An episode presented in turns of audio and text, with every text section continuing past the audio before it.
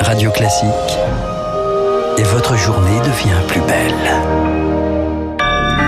Bon réveil, bonne journée, soyez les bienvenus sur Radio Classique vendredi 19 février, il est 7h.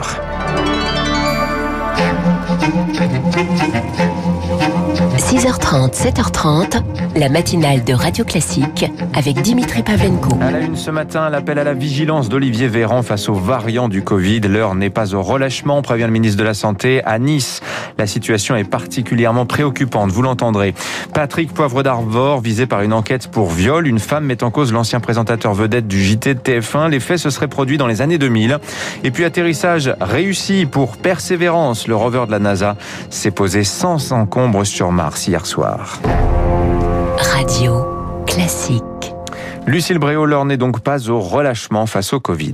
C'est le message adressé par Olivier Véran aux Français. Hier soir, le ministre de la Santé tenait une nouvelle conférence de presse pour faire le point sur l'épidémie. Principale annonce, l'isolement des personnes testées positives au Covid va être rallongé de 7 à 10 jours à partir de lundi. Pour les cas contacts, cela restera 7 jours. Objectif, éviter que la digue lâche face aux variants.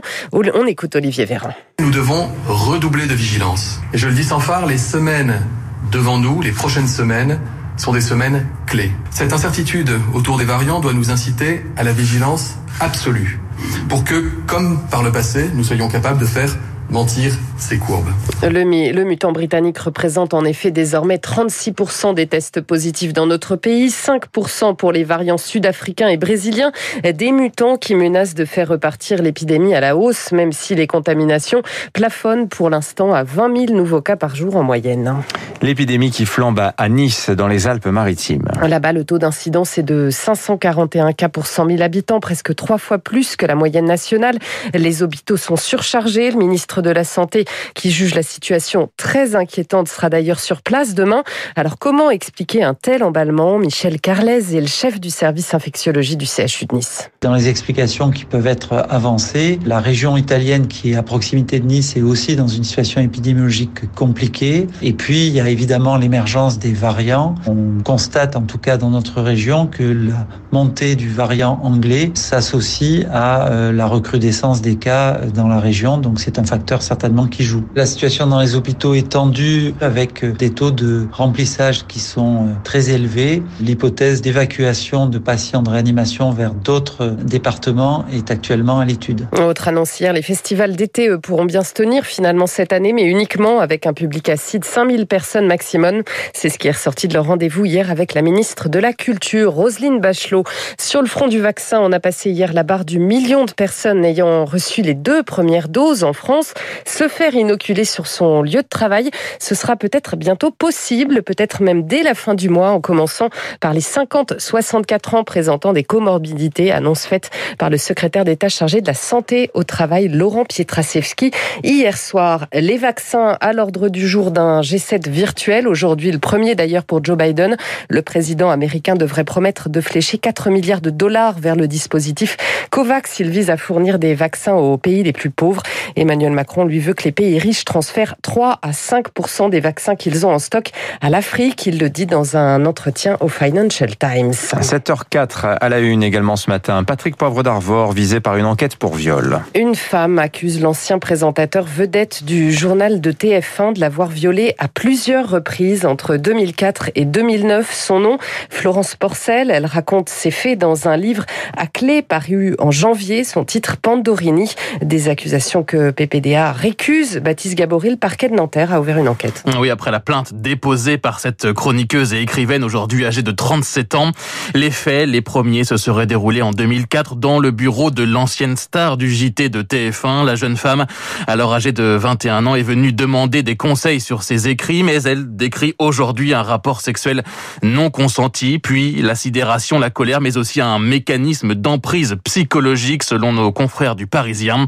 Les échanges entre les deux se poursuivent. Cinq ans plus tard, en 2009, Laurence Porcel sollicite PPDA pour une interview dans le cadre de son mémoire de master. Le journaliste l'aurait alors contrainte à une fellation dans un bureau d'une société de production. Patrick Poivre d'Arvor se dit prêt à être auditionné par les enquêteurs et en profitera, je cite, pour déposer une plainte pour dénonciation calomnieuse. Baptiste Gabory. En bref, le vote par anticipation largement rejeté hier soir par le Sénat. Un amendement déposé mardi à la surprise générale, générale prévoyait l'autoriser pour la présidentielle de 2022. Eh bien, les sénateurs reprochent euh, au gouvernement de ne pas avoir été suffisamment consultés. Ils l'ont sèchement retoqué. Dans le bras de fer entre Airbnb et la mairie de Paris, la ville vient de remporter une nouvelle victoire. Dans plusieurs arrêts rendus hier, la Cour de cassation valide la réglementation qu'elle a mis en place pour lutter contre la pénurie de logements locatifs classiques. Elle prévoit cette réglementation un changement d'usage du, du logement pour pouvoir louer plus de 120 jours par an à une clientèle de passage. Justement, ce sont les vacances pour beaucoup de Français. Pas facile de changer d'air en ces temps de Covid, mais une destination, à tout de même la côte, c'est l'Espagne. Oui, là-bas, pas de couvre-feu à 18h. Les bars et les restaurants sont ouverts, les salles de spectacle aussi. Malgré 30 000 contaminations en moyenne par jour,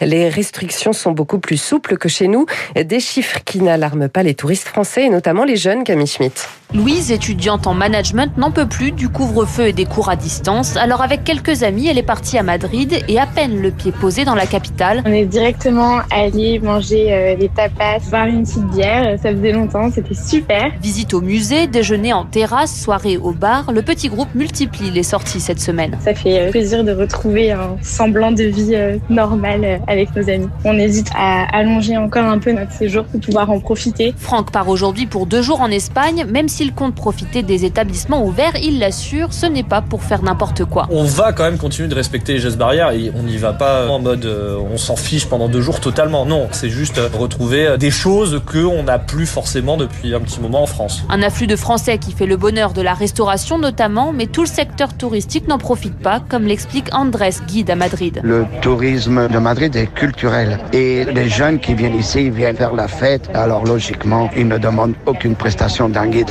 test PCR négatif est exigé pour entrer sur le territoire espagnol et au retour en France, un second test doit être effectué dans les 72 heures avant le départ. Camille Schmitt et puis atterrissage réussi, Dimitri, pour persévérance. Hier soir, le robot de la NASA s'est posé un peu avant 22 heures sur Mars. Cri de joie, vous l'entendez dans la salle de contrôle de Pasadena en Californie. Euh, persévérance va pouvoir maintenant se mettre au travail pour tenter de trouver des traces de vie passées sur la planète rouge et c'est évidemment passionnant. Voilà, et puis des petits, un petit bout d'Europe quand même sur Mars à travers Persévérance. Un petit puisque, bout de France d'ailleurs. De France, exactement, puisque la, la, caméra qui va être chargée de choisir les emplacements où seront faits les prélèvements rocheux, eh bien, ont été en partie développés par euh, les chercheurs du CNES. Merci à vous, Lucille Bréau. Il est 7h08, vous revenez tout à l'heure à 8h. Dans un instant, le rappel des titres euh, de l'économie. L'édito éco de François Vidal, on va s'intéresser au fisc qui va se mettre à vous traquer sur les réseaux sociaux. Soyez donc prudents. Et puis, dans la foulée, notre invité ce matin, Daniel Ball, le directeur général du Crédit Mutuel Alliance Fédérale et directeur